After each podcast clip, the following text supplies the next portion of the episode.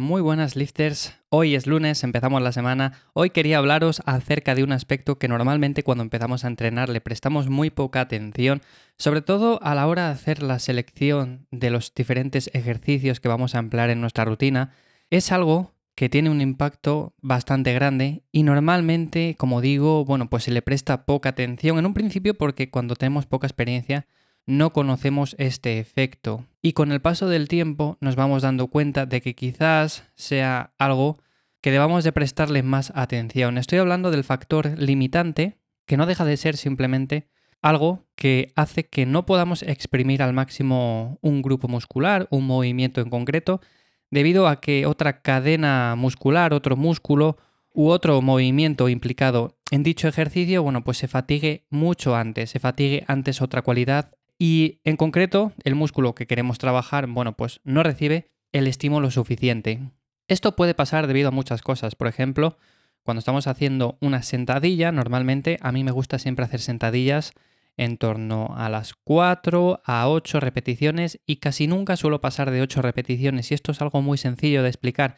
Simplemente lo hago de esta manera porque mi factor limitante en este sentido es la falta de oxígeno en cuanto paso de ese número de repeticiones, en cuanto paso de 8, 10, 12 repeticiones, me falla antes el coger aire que el hacer una repetición más de sentadilla. Con lo cual, hay muchas personas que en un principio pueden decir, vale, sí, he llegado hasta el fallo en la sentadilla, ¿no ves que ya no podía hacer ninguna repetición más? Pero en realidad sí que podías hacer más repeticiones. Lo que te ha fallado es que no eras capaz de coger ya más aire. Estabas asfixiado. Entonces, en este sentido, hay que tenerlo muy en cuenta. Sobre todo, hay que diferenciar ejercicios que involucran, aparte del grupo muscular que estamos trabajando, otros grupos musculares adyacentes y de esta forma les estamos fatigando también. Hay muchas personas que incluso haciendo un press de banca fatigan mucho antes los tríceps. ¿Cuál sería la solución en este sentido? Bueno, pues aquí tendríamos que mirar o una variante de ese press de banca o tendríamos que hacer el ejercicio con un rango de recorrido o en una posición de las manos que nos permitiera que los tríceps se fatigaran más tarde o que primero se fatigara el músculo que queremos trabajar en concreto. Luego hay otras muchas alternativas. Luego podemos eh, utilizar ejercicios a modo de prefatiga que permitan que, por ejemplo, si queremos con un press de banca incidir en el pectoral en un primer momento, trabajemos ese pectoral hasta que le fatiguemos un poco y en cuanto vayamos al press de banca, se fatigue mucho antes ese músculo que los tríceps. Por ejemplo, esto podríamos hacerlo con unos cruces en polea, simplemente fatigamos mucho antes el pectoral, luego pasamos al press de banca y de ese modo pues estamos fatigando primero el pectoral, vamos a sentirlo mucho más. Esto como digo sería una técnica que es bastante viable y normalmente es lo que se suele hacer. Pero como digo, en un primer momento tenemos que hacer una buena selección de ejercicios y ver cuál es nuestro factor limitante. Por ejemplo, si pasamos al hecho de que en un peso muerto cargamos bastantes kilos, normalmente muchas personas se limitan a la hora de hacer este ejercicio porque no utilizan agarraderas.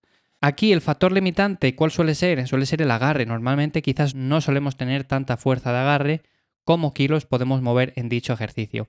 Lo más normal aquí sería, en un principio, utilizar este tipo de herramientas como los straps y luego, con el paso del tiempo, ir fortaleciendo ese agarre. Que por otro lado, cuando hacemos eh, ejercicios a una repetición, puede que sí nos aguante ese agarre. Por ejemplo, en powerlifting aunque levantemos bastantes kilos en peso muerto, quizás sí que nos aguante para hacer una repetición eh, esa fuerza que tenemos. Pero normalmente cuando trabajamos la hipertrofia, cuando trabajamos la ganancia de masa muscular, normalmente no nos aguanta porque nos vamos a más altas repeticiones. Nos vamos a 4, a 5, 6, 8, 10. Entonces es mucho más complicado el aguantar el agarre. Con lo cual, al final solemos terminar el ejercicio y el músculo que estamos trabajando o que queremos trabajar no está fatigado o no ha llegado al punto que debería de estar fatigado para generar adaptaciones. Estamos fatigando grupos musculares que en realidad no interesa tanto trabajar, por así decirlo. Entonces, cuando hagamos la selección de ejercicios, el primer factor que deberíamos de tener en cuenta, o uno de los factores principales que deberíamos de tener en cuenta, es el factor limitante. Y ver en ese punto si nosotros en dicho ejercicio vamos a estar trabajando dicho músculo en concreto, vamos a estar trabajando dicha cualidad, o por el contrario se nos van a fatigar otros músculos y vamos a tener un efecto negativo en ese sentido, no vamos a llegar a un volumen mínimo efectivo. En la sentadilla está muy claro. El hecho de que en ese sentido suele fallar la respiración, a mí siempre me hace aconsejar que vayamos a más bajas repeticiones. Pero no significa eso que vayamos a dar un estímulo más pobre. todo lo contrario. Luego tenemos ejercicios que podemos hacer como por ejemplo unas extensiones de cuádriceps en los cuales ya vamos a ir a más altas repeticiones. Ahí el factor limitante ya no va a ser el de una sentadilla y sí que podemos trabajar, bueno, pues en ese otro rango para completar un poco la rutina y hacerla más efectiva.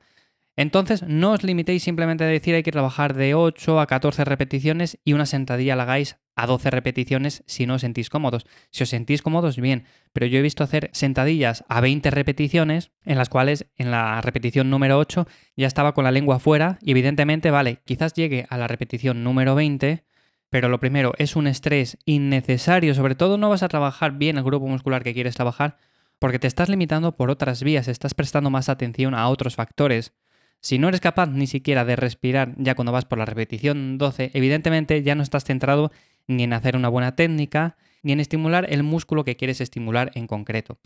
Como digo, es un error bastante frecuente, con lo cual tenerlo en cuenta, siempre hacer una selección de ejercicios que sea acorde a vosotros y no tengáis miedo por utilizar herramientas. Luego podemos trabajar aparte esas cualidades para que con el paso del tiempo aguantemos más repeticiones en una sentadilla, tengamos más fuerza de agarre en un peso muerto, involucremos más el pectoral en un press de banca y en definitiva seamos más efectivos haciendo este tipo de ejercicios.